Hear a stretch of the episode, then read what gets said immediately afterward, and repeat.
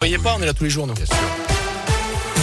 Et à la une de l'actu, une infection égale une injection. Olivier Véran a annoncé hier un assouplissement des conditions pour obtenir son passe vaccinal. Désormais, il faut qu'on ait été exposé au moins trois fois au virus et au minimum avoir reçu une dose de vaccin. Un passe sans limite de durée si vous avez reçu trois doses ou deux doses et une infection.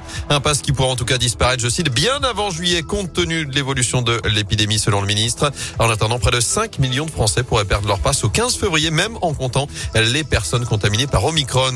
Dans ce contexte également, 195 détenus et 24 agents pénitentiaires. Les derniers chiffres de contamination au sein de la prison de Rouen. D'après le programme, plusieurs mesures ont été prises pour faire face à cette situation, notamment la suspension des activités de groupe, la suspension des parloirs pour les personnes positives, des activités aussi sportives en intérieur. Enfin, les promenades sont maintenues, mais par étage, des mesures en vigueur pour 10 jours.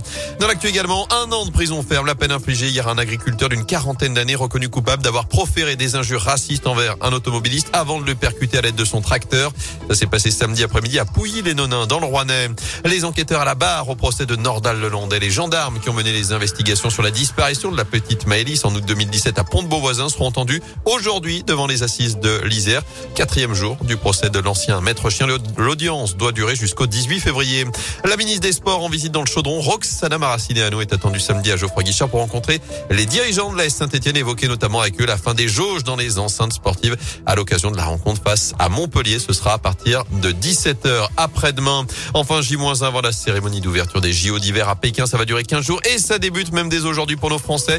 On attend notamment Perrine Lafont, championne olympique en titre avec les qualifications en ski de boss. Ce sera à partir de 11h. Les ski de boss, c'est chameau dans Malheur, du coup Oh oui, il y en a, il y en a beaucoup plus que trois.